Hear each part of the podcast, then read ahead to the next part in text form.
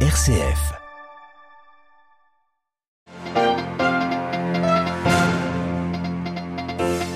Après la Chine, une nouvelle visite d'État pour Emmanuel Macron. Le président français est arrivé ce mardi aux Pays-Bas pour deux jours. La première visite d'un président français dans le pays depuis 23 ans.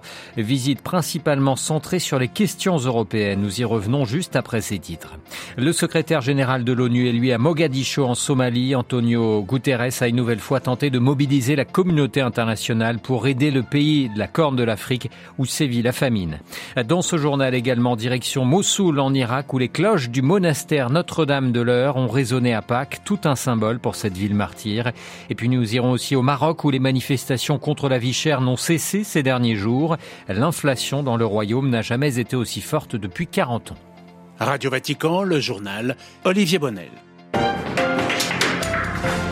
Bonsoir, le président français en visite d'État aux Pays-Bas après une première cérémonie officielle à Amsterdam où Emmanuel Macron et son épouse ont été accueillis par le roi Guillaume Alexandre et la reine Maxima. La visite d'État du président français aux Pays-Bas l'a amené ce mardi après-midi à prononcer un discours attendu sur l'Europe. Le chef de l'État français y a plaidé pour l'indépendance et la souveraineté stratégique et économique de l'Union européenne.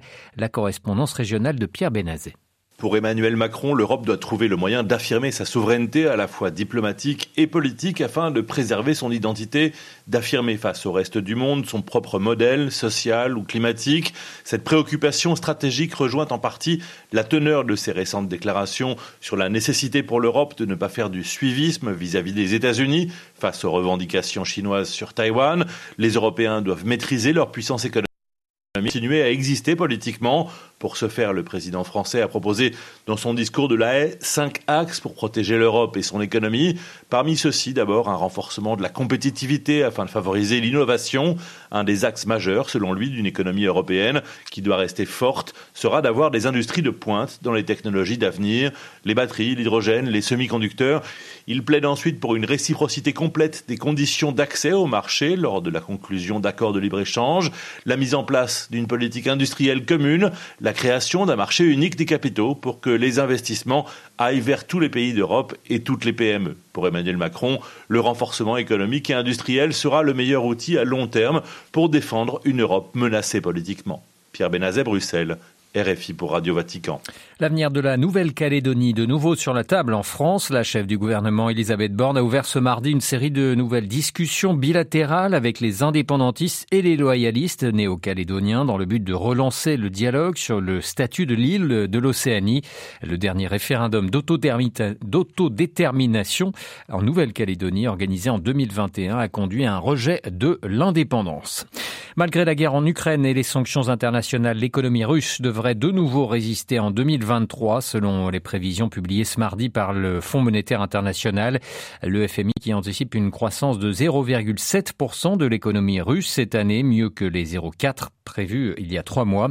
La tendance est néanmoins appelée à s'inverser avec des exportations moins élevées à mesure que les prix baissent et plus encore pour l'énergie russe, ce qui signifie une position budgétaire plus complexe pour les autorités russes, a précisé le chef économiste du FMI. Le président américain Joe Biden arrive ce soir à Belfast en Irlande du Nord à l'occasion du 25e anniversaire de l'accord de paix du Vendredi Saint qui mit fin à la guerre entre catholiques et les protestants. Le 10 avril 1998, les républicains favorables à une réunification avec l'Irlande et les unionistes attachés au maintien au sein du Royaume-Uni décrochèrent un accord de paix inespéré après d'intenses négociations qui ont impliqué Londres, Dublin et Washington. Joe Biden qui poursuivra sa visite en République d'Irlande, la terre de ses ancêtres le secrétaire général de l'ONU tire la sonnette d'alarme alors qu'une terrible sécheresse frappe la Somalie. Antonio Guterres, en visite à Mogadiscio aujourd'hui, a appelé à un soutien international massif pour aider le pays de la Corne de l'Afrique en proie également au terrorisme. Le patron de l'ONU a mis en garde contre les difficultés humanitaires auxquelles est confrontée la Somalie. Myriam Sandouno.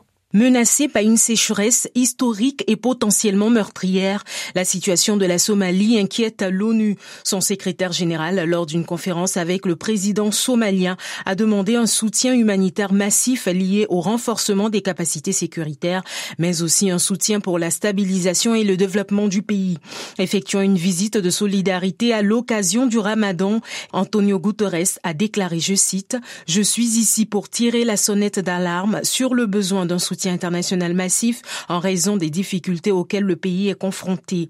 La Somalie, comme le Kenya et l'Éthiopie, est touchée par une sécheresse avec désormais cinq saisons des pluies médiocres, ayant conduit à une perte massive de bétail et de culture. Plus d'un million et demi de Somaliens ont quitté leur terre en quête d'eau et de nourriture. C'est une situation dramatique et injuste selon Antonio Guterres, qui a appelé les donateurs à accroître leur soutien financier pour l'année 2023. Sur les 2,6 milliards de dollars que l'ONU estime nécessaires pour la Somalie, seuls 15%, a-t-il souligné, ont été réunis à ce jour. La Somalie a déjà été frappée en 2011 par une famine qui a causé la mort de 260 000 personnes, dont plus de la moitié d'enfants de moins de 6 ans. Myriam Sandouno. En Éthiopie, deux employés de l'organisation humanitaire catholique Relief Service ont été tués par balle le week-end dernier en Amara, cette région du nord du pays, une région en proie à des manifestations et blocages de roues depuis jeudi dernier.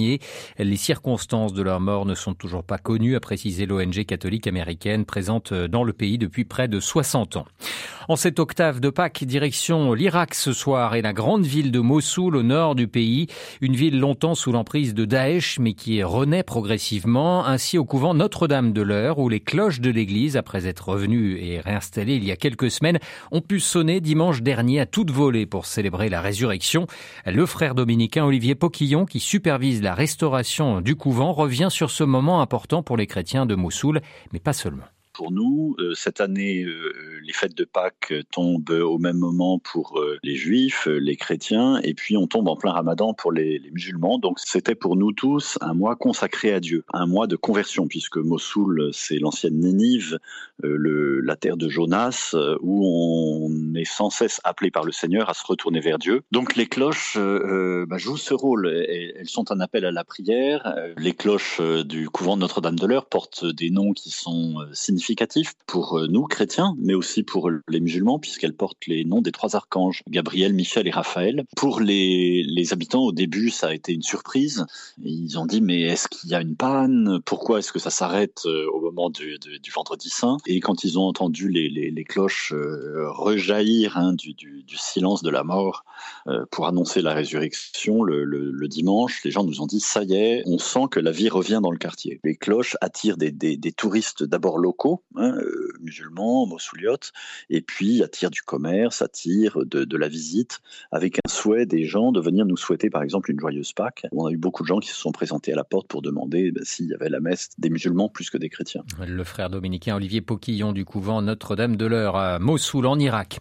Un espoir de paix au Yémen. Jeudi prochain, un échange de près de 900 prisonniers prévu entre les rebelles chiites, Houthis et le gouvernement yéménite. La plupart de ces prisonniers sont des combattants Houthis. Cet échange de détenus doit durer. La trêve de six mois conclue sous l'égide de l'ONU tient toujours dans le pays malgré son expiration au mois d'octobre dernier. Le Maroc a connu ces derniers jours plusieurs mouvements de protestation contre le coût de la vie à Casablanca, Marrakech, Tanger ou encore Rabat. Les manifestants réclament des mesures urgentes pour limiter une inflation qui dépasse désormais les 10%.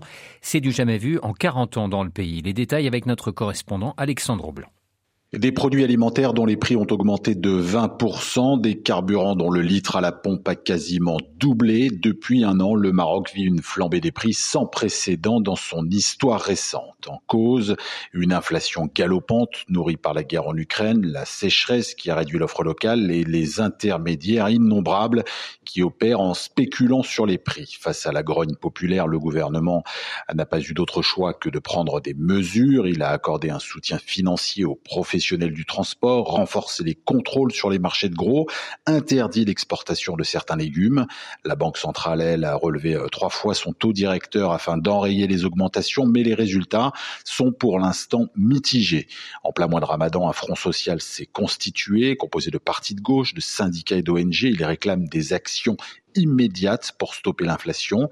S'il veut éviter que les manifestations ne prennent de l'ampleur, le gouvernement va donc devoir trouver rapidement des solutions et le défi n'est pas simple.